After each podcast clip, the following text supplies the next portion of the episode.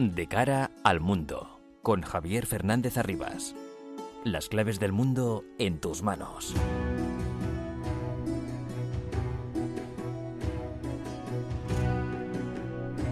Todo está muy revuelto y todo lo que pasa nos afecta cada día más. Son las 10 de la noche, comienza de cara al mundo en la sintonía de Onda Madrid para analizar todo lo que ocurre de este bendito planeta llamado Tierra.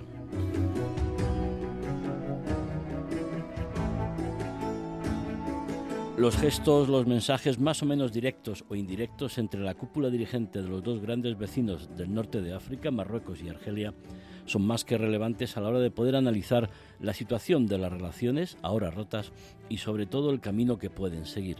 El rey Mohamed VI de Marruecos tendía la mano de nuevo para el entendimiento y la reconciliación con Argelia durante su discurso de la fiesta del trono del pasado 30 de julio.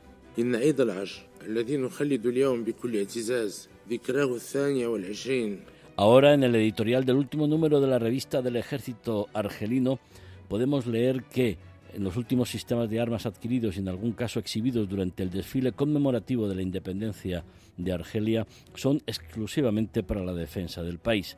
Este mensaje se valora como un deseo de rebajar la tensión que en las últimas semanas había subido demasiados grados, no solo políticos, sino también militares. Como escribe Juan Peña en Atalayar, las interpretaciones de diversos centros de análisis indican que el pulso que suponía el posible establecimiento de misiles argelinos S-300 cerca de la frontera con Marruecos o el anuncio de maniobras con Rusia a tan solo 50 kilómetros de territorio marroquí cede el paso a una cierta tranquilidad porque podría darse la opción de que la cúpula militar argelina pueda optar ahora por recuperar unas relaciones normales con su vecino marroquí. Sería una gran noticia para los ciudadanos de los dos países que se verían muy beneficiados si se consigue un acuerdo que restablezca las relaciones, que permita abrir las fronteras entre ambos países, que impulse la colaboración económica y comercial y también sus intereses conjuntos frente a la Unión Europea o, por ejemplo, que desbloquee de una vez las negociaciones en el seno de Naciones Unidas para alcanzar una solución al conflicto del Sáhara no vamos a lanzar las campanas al vuelo antes de tiempo. Hace falta eso, hace falta su tiempo y su negociación, pero son evidentes las consecuencias positivas que un entendimiento entre Argelia y Marruecos produciría.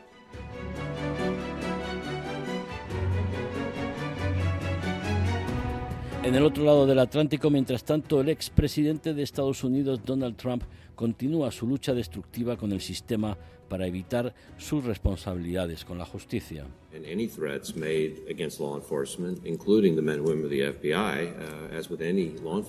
Son palabras del director del FBI mostrando su pesar y sobre todo su temor por las amenazas que están sufriendo muchos de sus agentes por el registro que se realizó en la casa del señor Trump. Un Donald Trump que tiene mucho que explicar y asumir. Responsabilidades de todo tipo, documentos clasificados que se llevó de la Casa Blanca, algunos, según algunas informaciones, sobre despliegue de armas nucleares, declaraciones de la renta que ha sido el único presidente sin publicar, o la ingeniería financiera sobre el verdadero valor de sus empresas. Sin duda, la mayor amenaza que enfrentamos es que populistas sin escrúpulos lleguen al poder utilizando la democracia y después servirse de ella para sus propios intereses.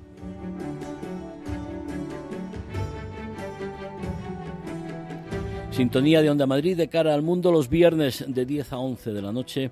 Les habla Javier Fernández Arribas con la asistencia técnica de Javier López.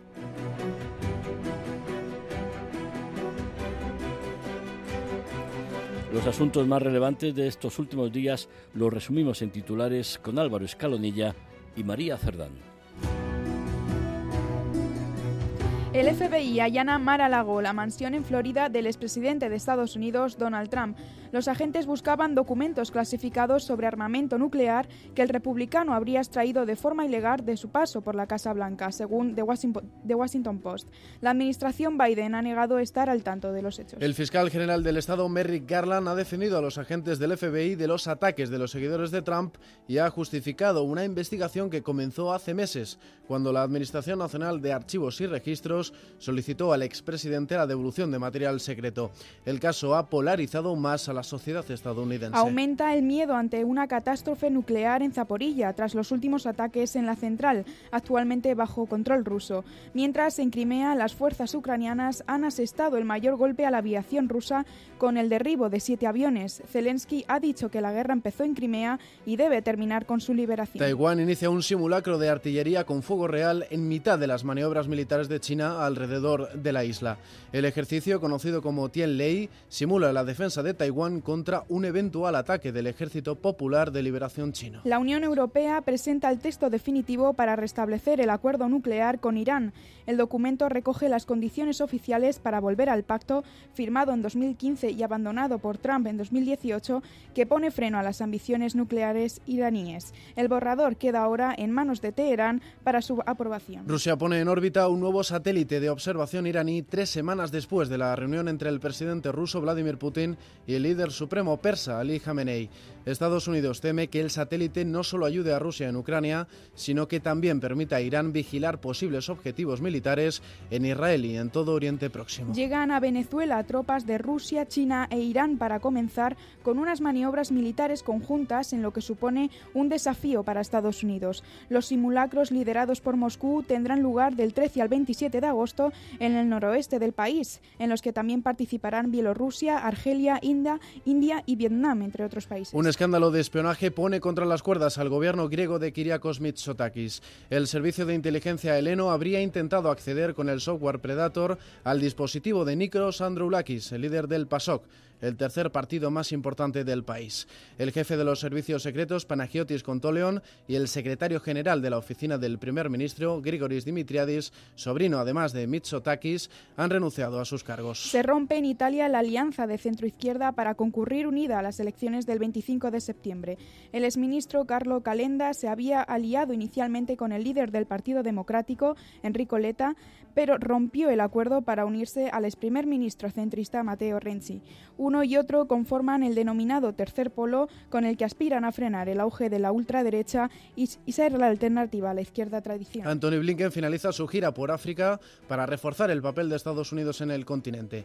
El secretario de Estado norteamericano cerró en Ruanda su segunda visita diplomática a África, que le ha llevado en esta ocasión por Sudáfrica, República Democrática del Congo y Ruanda. Continúa el recuento de votos en las elecciones en Kenia, celebradas el pasado 9 de agosto. El vicepresidente William Ruto parte con una ligera ventaja frente a su rival, el ex primer ministro Raila Odinga, en unos resultados ajustados, por lo que todo indica que habrá una segunda vuelta. Las jornadas se han llevado a cabo sin violencia. Y el Congreso de Perú pide procesar al presidente Pedro Castillo por traición a la patria. La acusación ha sido presentada tras unas declaraciones del mandatario en las que proponía realizar un referéndum para aprobar la cesión de una salida al mar a Bolivia. Castillo suma así su tercer intento de destitución desde que accediera a la presidencia hace un año.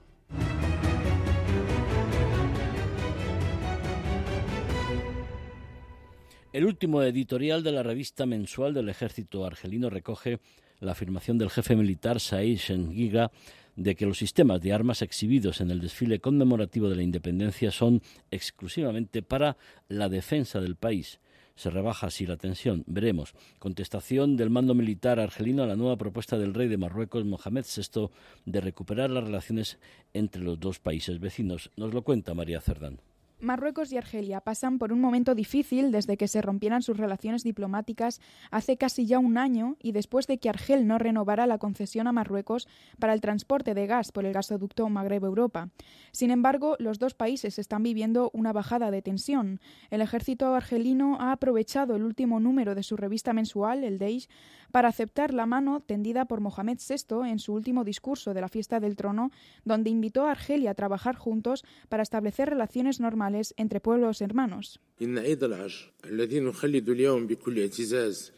Ante ello, el jefe del Estado Mayor de la Defensa Argelina, Said Chengrija, ha llamado a la tranquilidad de cara al interior como al exterior de Argelia, un cambio de postura que dista del posicionamiento de Argel en el primer desfile militar por su independencia que se celebró el pasado mes de julio, donde el ejército presumió de todo su arsenal militar en una exhibición de fuerzas para el país vecino.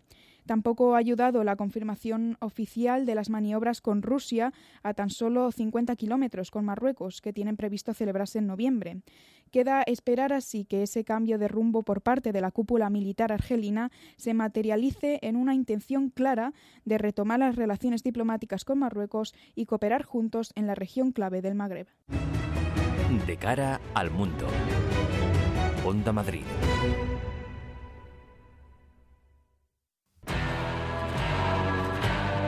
¿Quieres conocer las historias más terroríficas de Madrid? OVNIs, lugares encantados.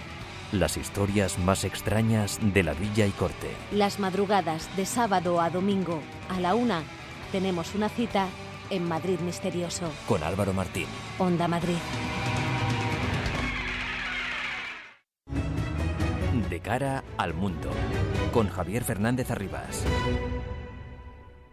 En Marruecos ha sido detenido en las últimas horas, como informa la revista Talayar, un destacado miembro del Daesh que estaba preparado para realizar atentados. Una detención que se produce días después de la muerte del líder de otra organización terrorista, el líder de Al Qaeda, Ayman al-Zawahiri. Nos lo cuenta Nerea Belmonte. La Oficina Central de Investigaciones Judiciales de Marruecos, encargada de la lucha antiterrorista, arrestaba esta semana a un islamista radical partidario de la organización del Daesh y presuntamente implicado en la planificación de un ataque terrorista en el país magrebí. El extremista de 36 años, detenido en la ciudad de Tetuán, era, según un comunicado de las autoridades marroquíes, muy activo en redes sociales donde se llamaba a la radicalización islamista y se instaba a perpetrar ataques terroristas.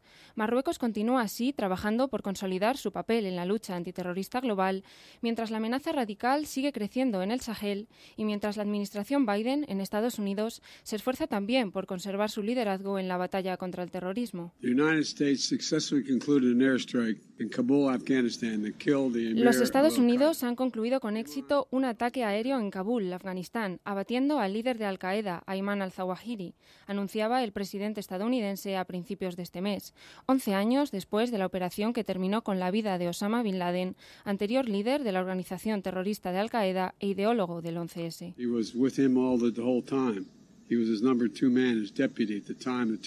Al-Zawahiri estuvo con él todo el tiempo. Era su número dos en el momento que sucedió el ataque del 11 de septiembre, precisaba Biden. La muerte del islamista egipcio al-Zawahiri, también fundador de la yihad islámica egipcia, no solo ha descabezado al grupo terrorista que ahora enfrenta la elección de un nuevo líder, sino que se ha ha despertado los recelos estadounidenses sobre el compromiso de los talibanes de no dar cobijo a los líderes de Al-Qaeda, un pacto entre Washington y Kabul que fue sellado con la firma del Acuerdo de Doha en el año 2020 y que ahora parece tambalearse. Además, este logro, uno de los mayores logros de la administración Biden, podría servir a Estados Unidos para resarcirse de su salida de Afganistán, argumentando que no ha sido necesaria su presencia física en el país para seguir adelante en su lucha contra el terrorismo. Beatriz Llovero, experta en Oriente Medio, en antiterrorismo, analista internacional, colaboradora de Atalayar. Muy buenas noches. Buenas noches, Javier. Muchas gracias por acudir aquí a los estudios centrales de Onda, de Onda Madrid. Gracias por invitarme. Beatriz, hemos leído en Atalayar con mucha atención tu artículo sobre lo que significa la desaparición del líder de Al Qaeda, Ayman al-Zawahiri, la persona que sucedió a Osama Bin Laden, y nos preguntamos, ¿y ahora qué? Pues bueno, ahora se abren varios frentes. En primer lugar, como bien apuntaba Nerea eh, anteriormente, eh, ha sido un éxito de la administración de Joe Biden, eh, que vivía una racha, pues bueno, bastante, digamos, cuestionada eh, y que ha salido adelante eh, no solo gracias a una serie de implementaciones y de cambios que ha implantado en Estados Unidos, como el plan ambiental eh, o el desafío a China, sino que además necesitaba un golpe de efecto en el exterior y este golpe de efecto sin duda ha sido la eliminación de Ayman al-Zawahiri, uno de los terroristas más buscados en estos momentos. por otro lado, además, se abre otra brecha bastante importante con los talibán. Eh, que como bien sabemos, pues bueno, en 2020 llegaron a un acuerdo eh, con Estados Unidos precisamente para evitar que Al Qaeda eh, operara en el país, en Afganistán. Eh, y sin embargo, eh, hemos visto que Ayman al-Zawahiri se encontraba en su casa en Kabul y que además ha sido un trabajo pues bueno de, meses en el que el terrorista ha adoptado una serie de rutinas. Eh, se identificaron además a todos los miembros de su familia, estaba con sus hijos, con su mujer, con sus nietos y fue un ataque limpio, pero no obstante ha sido una ruptura de ese pacto con los talibán. Eh, sin embargo, aunque ahora pensemos que la organización está descabezada, en realidad eh, lo que hay que pensar es que es una organización eh, que bueno ya fue descabezada eh, con Osama bin Laden, anteriormente con al-Sarqawi, ahora con Ayman al-Zawahiri y que sin lugar a dudas tendrán un tendrá un sucesor, un sucesión, un sucesor que en estos momentos se está buscando y se está se está debatiendo quién puede ser y también habrá una respuesta, no sabemos si será conjunta con eh, el Estado Islámico, Daesh, por sus siglas eh, en árabe, eh, o si serán los talibán quien consigan de alguna forma reprimir ese, esa respuesta, por lo menos en su territorio. Podríamos pensar, Beatriz, en, en que Daesh y Al-Qaeda, las dos organizaciones terroristas que tienen muchas, muchas diferencias, pero en estos momentos de cierta debilidad de las dos puedan pensar en, en, algún tipo de acción conjunta, no sé si fusión, pero sí acciones conjuntas. Bueno, tienen muchas diferencias, pero no hay que olvidar que Estado, el Estado Islámico es una, es una extinción de Al-Qaeda. Eh, directamente y que en estos momentos en los que Al Qaeda buscaba ese resurgir y ese eh, dar aliento de nuevo a otras organizaciones terroristas e incluso estaba eh, reforzando la propaganda y alentando a otras organizaciones como bien has dicho como Estado Islámico que en estos momentos vive su, una, su época digamos más baja es posible pensar que, que por supuesto puedan ejercer algún tipo de acción conjunta junta. Todo dependerá eh, de quién sea el líder eh, que sucederá a Ayman al-Zawahiri porque no nos debemos engañar, la amenaza terrorista sigue constantemente. Hemos visto cómo personas con cuchillos han realizado diversos ataques en diversos países europeos, un perfil mucho, mucho más bajo que afortunadamente que en otras épocas, pero la amenaza terrorista sigue vigente. La amenaza terrorista sigue y siempre va a estar, va a estar ahí. Es decir, estos tipos de organizaciones terroristas eh, no finalizan, sino que evolucionan. Eh, lo hemos visto con Al-Qaeda, lo hemos visto con Estado Islámico, pero lo hemos visto con otras organizaciones terroristas, e incluso con, en el Sahel, con Boko Haram, eh, en otros países. ¿no?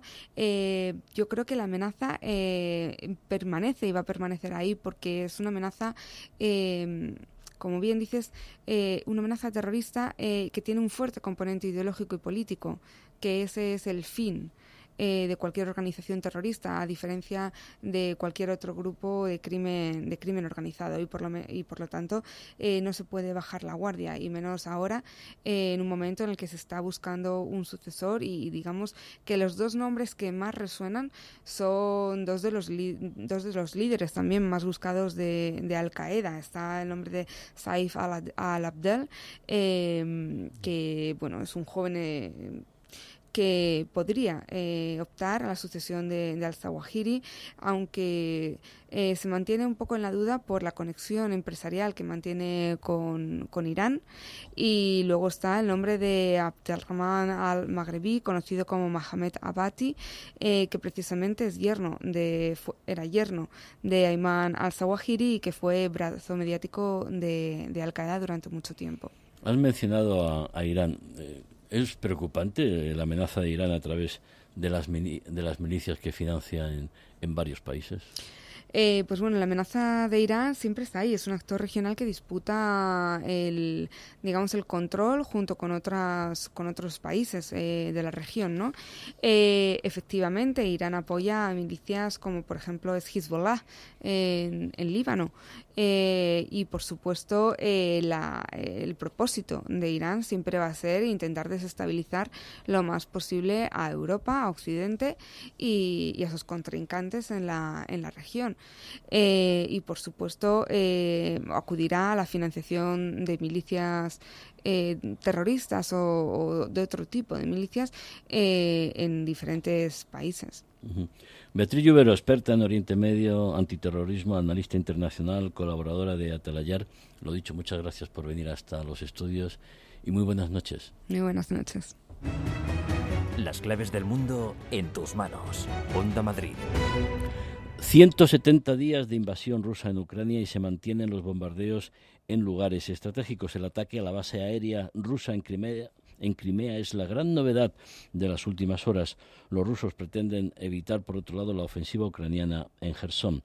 La Unión Europea busca soluciones para sustituir el suministro de gas ruso. Todas las novedades nos las cuenta Álvaro Escalanilla. Una serie de explosiones ha sacudido esta semana la base militar de Saki, situada en el oeste de la península de Crimea ocupada por Rusia. Las imágenes por satélite muestran graves daños en las instalaciones y casi una decena de aviones destruidos. Ucrania no ha reivindicado la autoría, pero se da por hecho que Kiev ha sido responsable del ataque. El presidente ucraniano dedicó su habitual discurso nocturno al estado de la península. Deslizó que la guerra contra Rusia comenzó en Crimea y debía terminar con Crimea liberada de los rusos. Zelensky advirtió además de que no habría una paz estable y duradera en Europa y en el Mediterráneo mientras haya presencia rusa en Crimea. Queda por conocer de qué forma influirá en este ataque la guerra. Para Rusia supone una humillación, similar al hundimiento del Moskva en abril o a la pérdida estimada de más de 70 vehículos blindados en el cruce del río Vila Ripka, en el Donbass, el pasado mes de marzo. Crimea es una zona sensible y cualquier eventualidad podría recrudecer aún más los combates. La península, bañada por el Mar Negro, está reconocida internacionalmente como territorio ucraniano, pero hace ocho años, en 2014, Rusia la anexionó mediante un referéndum ilegal. La votación se llevó a cabo con rapidez después de que numerosos efectivos rusos, sin identificación, se hicieran con el control de los lugares estratégicos de Crimea. No hallaron resistencia. El país estaba envuelto entonces en la revolución del Maidán, en zafarse de la influencia rusa. Ahora las tropas ucranianas endurecen su contraofensiva en Gerson, la primera ciudad en caer en manos rusas desde la invasión, a medida que el Kremlin acelera los trámites para celebrar referéndums de anexión en las ciudades controladas por Rusia. En este sentido, Zaporilla y la propia Gerson integran la lista de objetivos.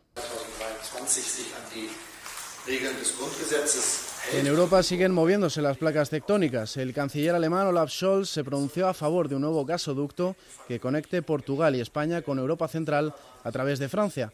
Mejoraría la seguridad energética del continente, trasladó el socialdemócrata. Scholz avanzó además que había discutido el plan con los líderes de España, Portugal y Francia y con la presidenta de la Comisión Europea, Ursula von der Leyen. Madrid y Lisboa han presionado a París para que se reactive el proyecto del MidCat, el gasoducto que cruza los Pirineos. El Elíseo archivó la idea en 2014 y Macron deberá ahora dar marcha atrás. La ministra de Transición Ecológica, Teresa Rivera, ha asegurado que el proyecto podría estar en marcha en ocho o nueve meses en el lado español, pero tardará en ser efectivo para Alemania. Berlín sigue con problemas para encontrar fuentes alternativas de gas después de que Rusia redujera drásticamente el suministro a través del Nord Stream 1. Conocemos ahora las impresiones sobre la situación en Ucrania y sus posibles consecuencias. Impresiones del teniente general español Francisco José Gran Campols, actualmente en la reserva, fue jefe del cuartel general de despliegue rápido de la OTAN. El teniente general Gan ha sido entrevistado en la revista Atalayar por Alba Sanz. Uh, President Biden has a tremendous responsibility to both help Ukraine, but also to avoid World War III. El presidente Biden tiene una enorme responsabilidad tanto en enviar ayuda a Ucrania como en prevenir la Tercera Guerra Mundial. Son declaraciones del director de la CIA, William Burns, quien alerta de que la posibilidad de una guerra mundial sigue sobre la mesa. Rusia inició una invasión militar sobre Ucrania que ha transformado el mapa geopolítico. Las tropas rusas ya se han hecho con una gran parte del este de Ucrania, cumpliendo uno de sus principales objetivos, aunque tienen una gran dificultad para avanzar. La guerra se encuentra en un punto muerto y no se atisban soluciones a corto plazo que vayan a poner fin al conflicto. Ucrania, cada vez más cansada, trata de resistir con el envío del armamento estadounidense y europeo. Sin embargo, Rusia no se rinde y cueste lo que cueste va a obligar a los ucranianos a que lleguen a un acuerdo. Así lo asegura el teniente general Francisco Gampan Pols, quien afirma que Rusia no puede permitirse perder esta guerra. Pero Putin no puede permitirse perder esta guerra porque todo su statu quo, tanto personal como de potencia, va a girar en torno al resultado de esta guerra. Así que esto, eh, Ucrania puede perder esta guerra. Puede perderla porque puede perder esta y ganar la siguiente, en el sentido de que ninguna situación en política es eterna. Alemania perdió la Segunda Guerra Mundial y perdió la mitad de Alemania en la Segunda Guerra Mundial y en 1989 la recuperó. Fueron mucho tiempo, pero la recuperó. Si al final lo que no puede pasar es que Ucrania resista hasta el último ucraniano. Este carácter por parte del gigante ruso responde a su propia historia y a sus propias capacidades para ser una potencia internacional. Luego de la Unión Soviética y de la actual Federación Rusa, y es que en el sentimiento del pueblo ruso está que o Rusia es imperio o no es. Nosotros podemos no entenderlo, ¿no? Pero el otro lado de la colina se ve, se ve un país mundo, porque eh, la Federación Rusa, el único problema que tiene para no ser una primera potencia mundial, el, más importante de todos es la población, que es muy escasa. Todo lo demás lo tiene. El teniente general advierte que Rusia no se va a rendir y que en esta guerra se está jugando todo su futuro, por lo que en caso de que no se consiga un acuerdo y los ucranianos intenten volver a gobernar las regiones del este, Rusia no va a dudar en sacar su arsenal nuclear. Parte de Zaporilla y Gerson decidan unirse a la Federación Rusa. En ese momento, eh, Putin, si se ataca esa zona, puede esgrimir la constitución rusa que dice que el arma nuclear se puede utilizar para defender los intereses vitales de la Federación Rusa o ataques directos a su territorio. El envío progresivo de armas para Ucrania y por ende el alejarse del camino a la diplomacia es el contexto perfecto para que Putin decida usar la bomba nuclear. Si en la mente de, de gobernantes que hay ahora mismo por ahí manejando este tipo de datos que son reales y que cada vez están saliendo más eh, a la superficie, eh, existe la idea clara de que cuando se arrincone definitivamente a la Federación Rusa, porque se les ha dado más armas, han podido empezar un proceso de, reacción ofensiva y están empezando a ocupar y a empujar a los rusos hacia atrás, si no se dan cuenta de lo que va a pasar. En esta situación y a las puertas del otoño, la Unión Europea se enfrenta a una situación muy complicada. Pero, pero por algo muy evidente, y es que Europa no tiene autonomía estratégica, no tenemos autonomía porque hemos decidido que es más la Europa de los mercaderes que la Europa de los estadistas, ¿no? Entonces nosotros, mientras la economía vaya bien, parece que todo va bien. No es cierto. Como no tenemos presencia y postura de nivel global, somos económicamente relevantes, políticamente más bien irrelevantes y militarmente insignificantes. Mientras tanto, Estados Unidos consigue en este conflicto ciertos beneficios. Pues está ganando eh, dinero, está ganando dinero. O sea, ellos habían suprimido la, el shale, el, el, gas de esquisto y el petróleo de esquisto por el impacto medioambiental que tenía y porque no era rentable por debajo de 80 dólares por barril. Pero bueno, como ahora lo tenemos rondando los, entre los 100 y los 120, dependiendo del día, pues claro que les sale rentable explotarlo, a costa de lo que ellos mismos habían dicho que no iban a hacer porque tenía mucho impacto medioambiental. ¿eh? Esa es una. Está vendiendo armamento, está vendiendo tecnología, está creando colonias tecnológicas en todos aquellos países que se dan cuenta de que tienen un déficit a la hora de obtener información, de producir inteligencia, eh, así que los está fidelizando de cara al futuro, o sea que lo próximo que compren también será americano. Para GAN ya hay unos ganadores y unos perdedores claros. Todo eso significa que Ucrania como Estado ahora mismo es un Estado fallido. Es un Estado subsidiado que necesita para su gasto corriente ayuda de, mensual. Ucrania necesita cada mes aproximadamente 5.500 millones de dólares para seguir funcionando mínimamente como está funcionando, porque no produce, no vende, no atiende, está recibiendo, ¿no? ¿Cuánto se puede sostener eso? al final el pragmatismo se impone siempre. Las guerras acaban, acaban porque uno gana, otro pierde y llegan a un acuerdo en el que al final y en el tiempo, pues nada es como empezó. Sea cual sea el desenlace, la guerra en Ucrania continúa librándose y por el momento nada parece que vaya a frenar su desarrollo. Todo esto se suma al principio de la recesión a la que Europa empieza a acercarse. Los precios de los productos básicos suben, el gas no está asegurado y la Unión gasta una importante parte de su presupuesto a la defensa ucraniana. Mientras tanto, Estados Unidos anima a seguir enviando apoyo a Ucrania para frenar la amenaza expansionista de Rusia. Sin embargo, Europa comienza a mostrar sus posibilidades y entre ellas no está el prolongamiento de un conflicto. De cómo acabe lo veremos con el tiempo. De cara al mundo. Onda Madrid.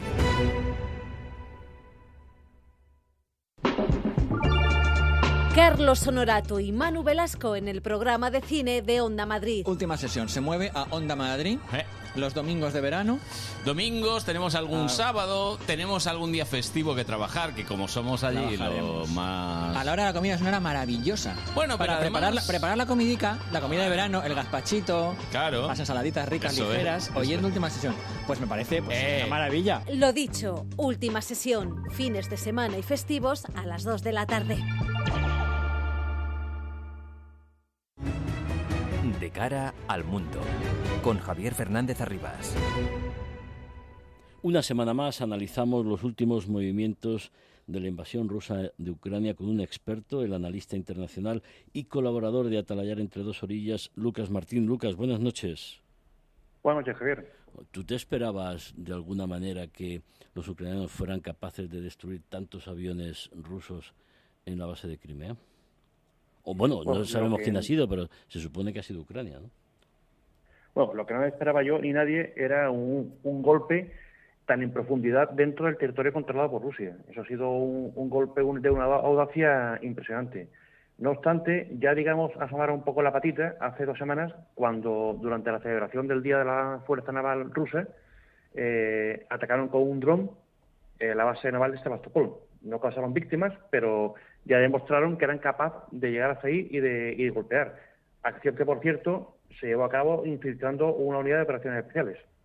Ujú. Ya que hablas de, de drones, bueno, antes de los drones, eh, ¿cómo puede influir este golpe en, en el desarrollo de, de los acontecimientos? Bueno, el, el golpe sí, bueno, esta vez ha sido un, un golpe que afecta evidentemente a la operatividad de la Fuerza Aérea Rusa, pues han destruido muchísimos aviones y lo que más importante, parece ser que han acabado con la vida de varias decenas de pilotos. Eh, un avión se puede reponer, formar un piloto se tarda en años, con lo cual eso ya es un golpe importante. Eh, pero aquí yo creo que lo principal es, por un lado, el mensaje que se ha lanzado, eh, que es que pueden golpear cuando y donde quieran, no importa lo lejos que estén, eso es un mensaje importante.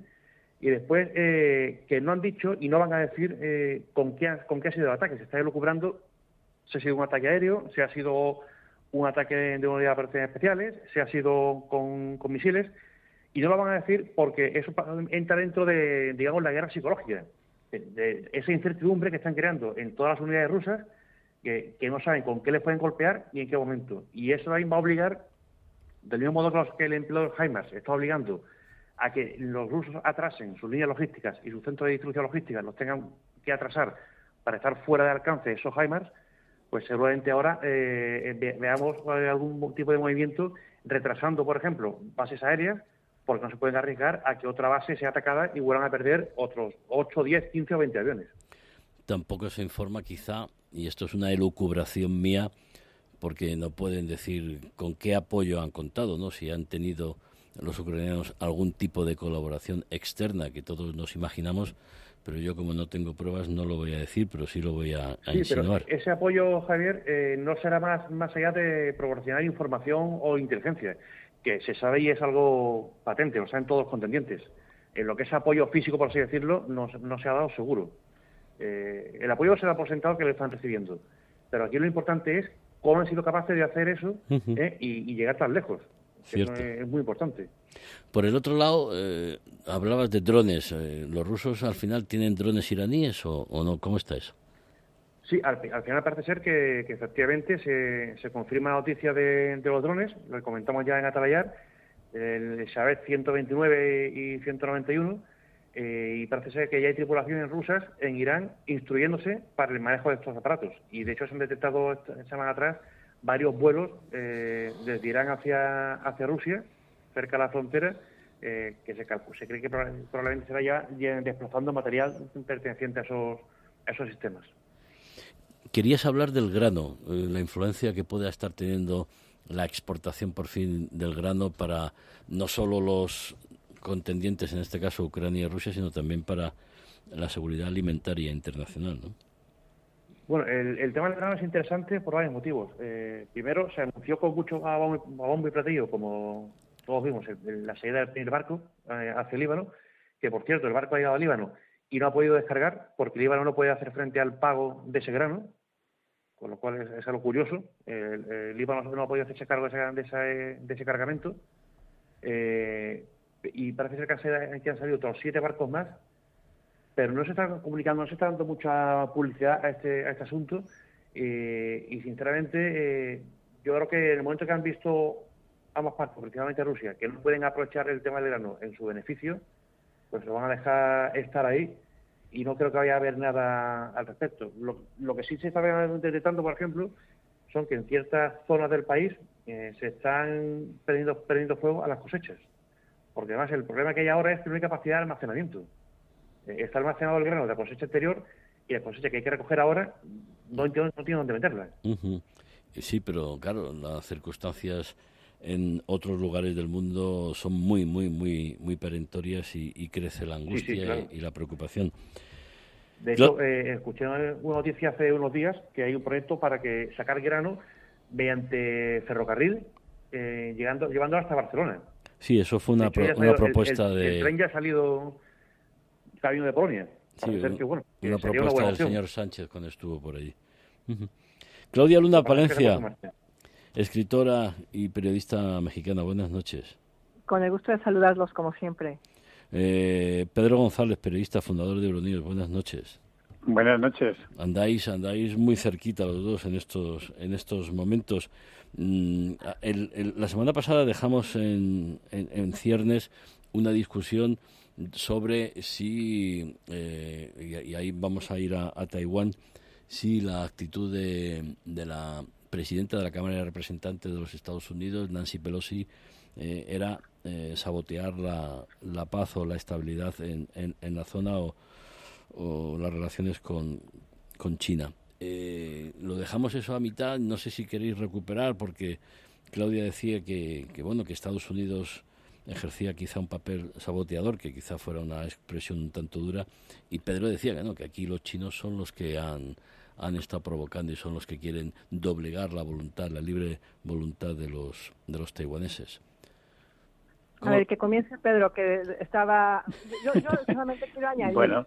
Pues muchas gracias, eh, Claudia. muchas gracias. Querido colega, solo quiero añadirle que desde luego, o sea, sí creo que Estados Unidos es el gran saboteador de la paz mundial, pero por supuesto también hay que considerar que está Rusia, ¿no? Que eso no se puede olvidar porque además durante mucho tiempo en esta larga guerra fría eh, que se ha dado en el siglo XX y ahora por supuesto que se va a extender en el siglo XXI, pues han jugado eh, como antagonistas uno del otro y se han visto involucrados los rusos y los estadounidenses en muchísimos conflictos en muchos continentes eh, en los cuales pues han ido alimentando cada uno con base a sus propios intereses. Y claro, por supuesto, a mí me parece que después de lo que hemos visto con China, que eh, ya no me queda ninguna duda, China, con lo que ha hecho este despliegue impresionante que además no ha respetado, no ha seguido con sus maniobras militares, no paró el 7 de agosto, sino continuó todavía eh, dos días más y, bueno, nos tuvo en vilo un poco de saber si realmente iba a parar o no y me queda ya muy, muy claro, por supuesto,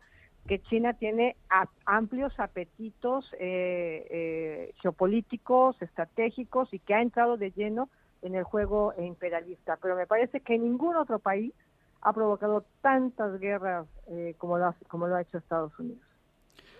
Bueno, pues yo lo que quiero añadir es que, en definitiva, bueno, me, parece que es un tanto exagerado el ponerlo a, nivel actual esa expresión de que es el principal boicoteador de la paz eh, respecto aplicado a Estados Unidos. Para mí, evidentemente, está bastante más claro quiénes son los que actualmente están convirtiéndose en las potencias más agresivas del momento y me parece que hay pocas dudas al respecto. En el caso de China concretamente, que es el que nos ha planteado oh, Javier, eh, yo creo que la cuestión está bastante clara. Mm, China ha cultivado una imagen eh, prácticamente desde el propio Mao Zedong de que quería ser una potencia que bueno tendría sus problemas interiores, los arreglaría por la fuerza y naturalmente mm, pues de una manera bastante drástica, como es el caso de los 100 millones de muertos eh, provocados por el comunismo chino, pero evidentemente quiso, quiso mantener claro que su política era una política hacia los demás, pues eh, de pacificación y en absoluto agresiva.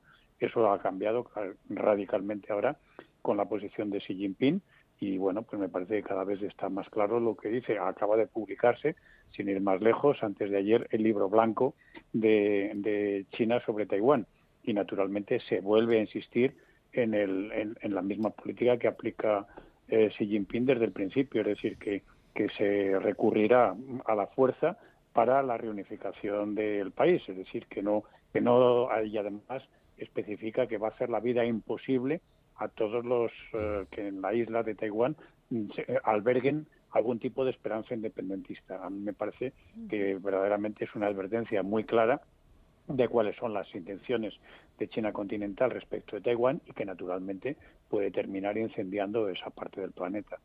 Es interesante el, el punto de vista de Claudia, sobre todo porque procede de, de América Latina y ahí el, el, el, el, enfoque imperialista americano. Sin embargo, desde, desde Europa, Claudia, para nosotros, Los, los Estados Unidos eh, nos liberaron del fascismo nazi. Nos eh, e, evitaron que el comunismo soviético eh, nos, nos invadiera también, con lo cual, bueno, efectivamente, en algunos países de América Latina, Estados Unidos, bueno, pues han tenido algún tipo de actuación eh, que podía ser más o menos imperialista, pero para nosotros los europeos el, papel de Estados Unidos ha sido fundamental para nuestra libertad y para y para nuestra democracia. Lo que sí, yo estoy preocupado, eh, Lucas. Mm, sí. El problema con Donald Trump, el FBI, el director del FBI, mostrando su preocupación por las amenazas que están recibiendo sus agentes por parte de partidarios de, del señor Trump, que en definitiva lo que tiene es que cumplir con los compromisos con la justicia. Es decir, oiga, ¿dónde están los documentos que usted se ha llevado? Documentos confidenciales, según el Washington Post publica hoy, pueden haber algún documento sobre armas nucleares. Segundo, ¿dónde están sus declaraciones de Hacienda? Es el único presidente que no las ha publicado.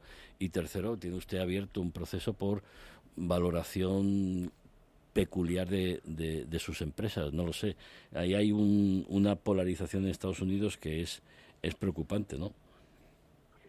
Sí, en Estados Unidos se, convergen varios factores eh, interesantes y preocupantes. Por un lado, el factor Trump, como estás comentando, eh, que es un factor desestabilizador, eh, aunque yo creo que la figura de Trump está amortizada, y aunque él diga que si quiere presentar a la reelección no lo va a hacer, o no, es decir, no creo que el Partido Republicano vuelva a tirar de él, eh, y como bien dice, lo que tiene que hacer es cumplir con la justicia y se acabó, ¿no? Eh, no obstante, y, sé que igual alguien se me echa encima, quiero recordar que durante el periodo de Trump no hubo ni una sola guerra. ¿eh? O sea, Trump no metió a Estados Unidos en, un jaleo y, es evidente, y lo vemos todos, que el, actual presidente no parece estar en condiciones de dirigir una nación del, del, calibre de Estados Unidos. Mm. Eso es, interesante. Yo también apunté un, un tema importante observando el tema, ¿no? Eh, ¿dónde está la vicepresidenta? Ah, existe. Lleva, desaparecida meses. La gran esperanza blanca. Efectivamente. Demócrata, déjalo en demócrata. Gran esperanza demócrata. Quizás, quizás es porque no quieren quemarla y están esperando que suceda algo que impida que Biden continúe y no quieren que se mezcle o que se vea contaminada por nada de lo que pueda hacer Biden. Sería una, una opción.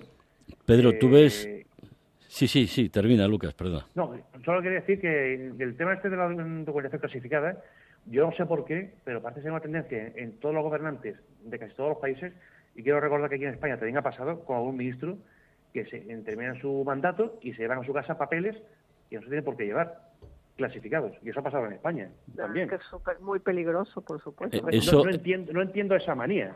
no, porque no tiene quizá responsabilidad penal, porque si ese ministro o ese dirigente político se fuera a la cárcel, por ejemplo, pues quizá la tentación sería menos. O sea, responsabilidad pero la tiene. El tratamiento de información clasificada está regulado por ley y el que no haga lo, o haga lo que no tiene lo, que no debe hacer tiene pena de cárcel. ¿eh?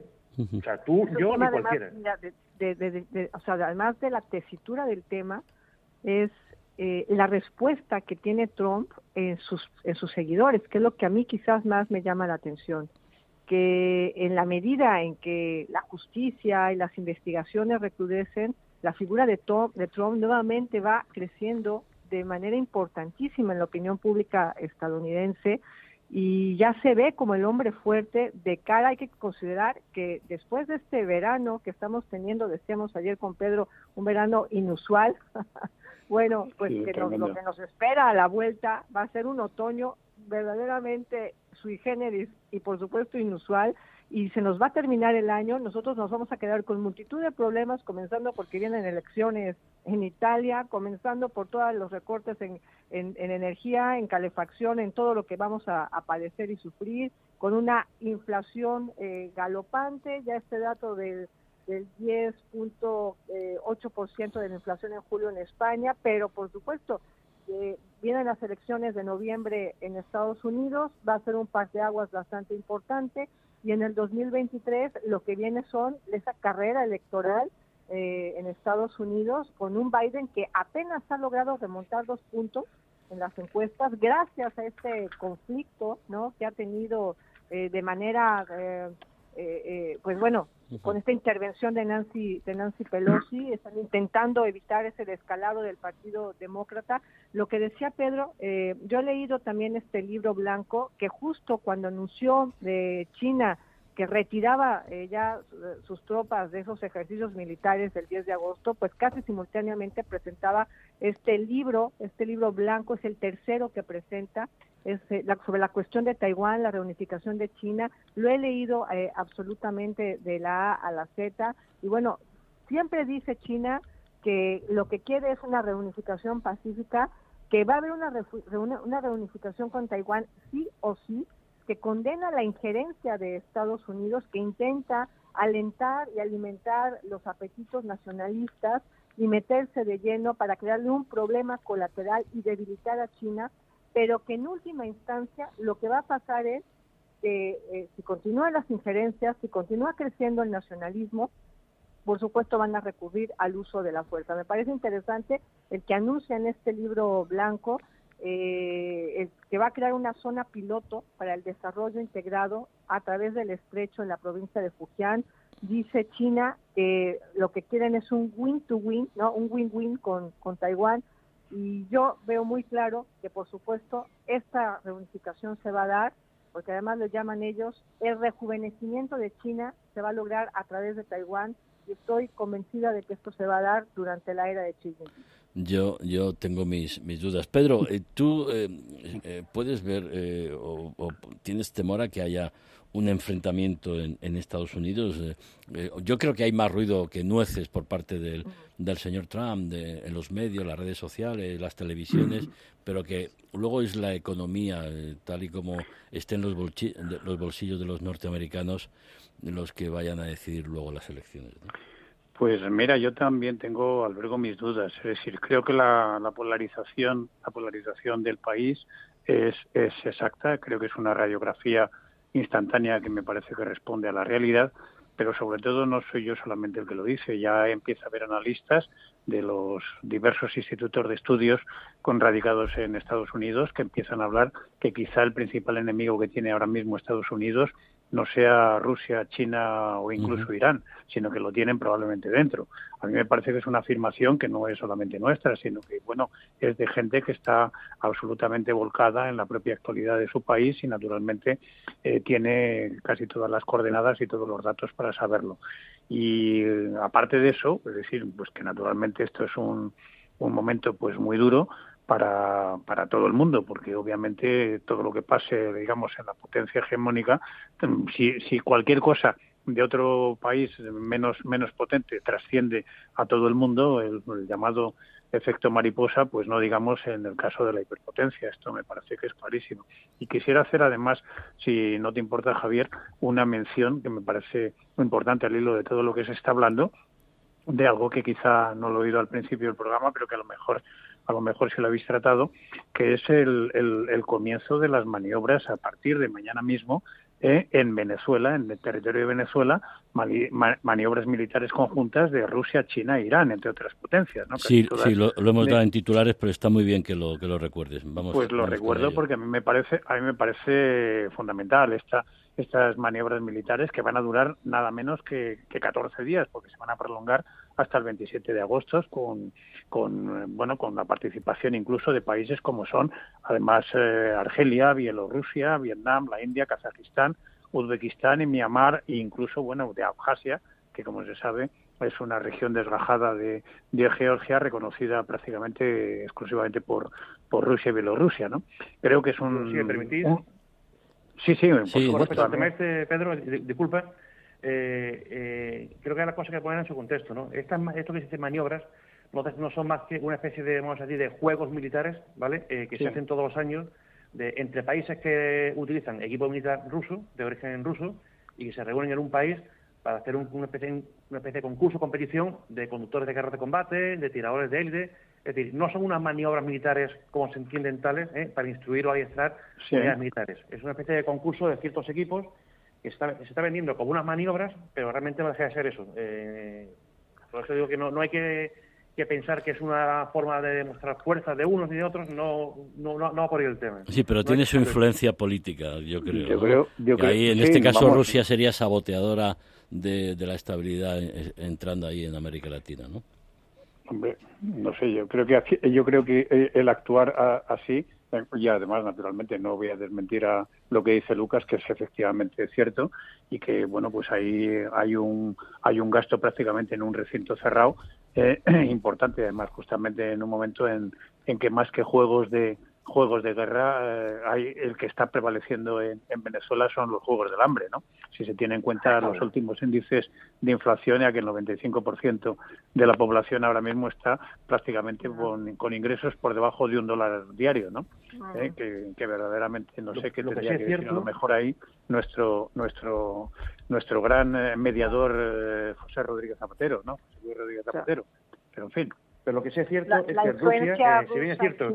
espera, Claudia. Sí, sí, cierra, cierra, el, cierra el tema, Lucas, por favor. No, que, si bien es cierto que en Rusia tiene su capacidad militar, está muy tocada y no tiene capacidad para hacer mucho más, ¿eh? y lo tiene todo empeñado en Ucrania y no hay que temer nada fuera de, ahí, lo que le queda, y eso es su capacidad de desestabilización y de utilizar eh, grupos proxy o grupos afines para intentar crear o desestabilizar zonas en las que sabe que haciendo eso crea o provoca daño en el bloque occidental. Eso sí es probable y eso sí que puede que Rusia empiece a jugar a eso. Sí, pues cuidado porque lo está haciendo en el, en el Sahel eh, con mucha preocupación para todos. Sí, así es. Sí, Claudia, termina que se nos va el tiempo. Lo que yo decía es que, en efecto, o sea, la influencia que cada vez están cobrando eh, eh, tanto China como Rusia en la región de América Latina es pues trascendental no solamente metiéndose en áreas como en este caso, que por supuesto va a molestar a Estados Unidos, que esa es parte también de la intención, ¿no? Pero también están, eh, pues bueno, los intereses económicos, ¿no? En el sentido en el que si antes, por ejemplo, te menciono el caso de México, el caso de México, si antes se le compraban los vagones eh, del metro y se construían líneas de metro y se les hacían los contratos a Bombardier, a la francesa Bombardier, o se les hacía esos contratos eh, a cualquiera de las españolas, a, Renfe, pues ahora los contratos que está haciendo México es a China, para que China le construya los vagones de las nuevas líneas del metro. Entonces, mm. eso te habla de ese desplazamiento que hay, ¿no? Porque hay cierta afinidad, ¿no? De pensamiento por parte pues de los que están ahora gobernando en América Latina. Hablaremos de esa corriente izquierdista y bueno, iba a mencionar lo de la espada, pero no tiene ni vamos eh, ni, medio segundo porque es absurdo, la, absurda la, polémica, además la actuación ejemplar siempre del rey Felipe VI. Claudia, Lucas, mucho más importante que una espada. Totalmente. Y además, sobre todo cuando te la presentan de improviso sin avisar a nadie.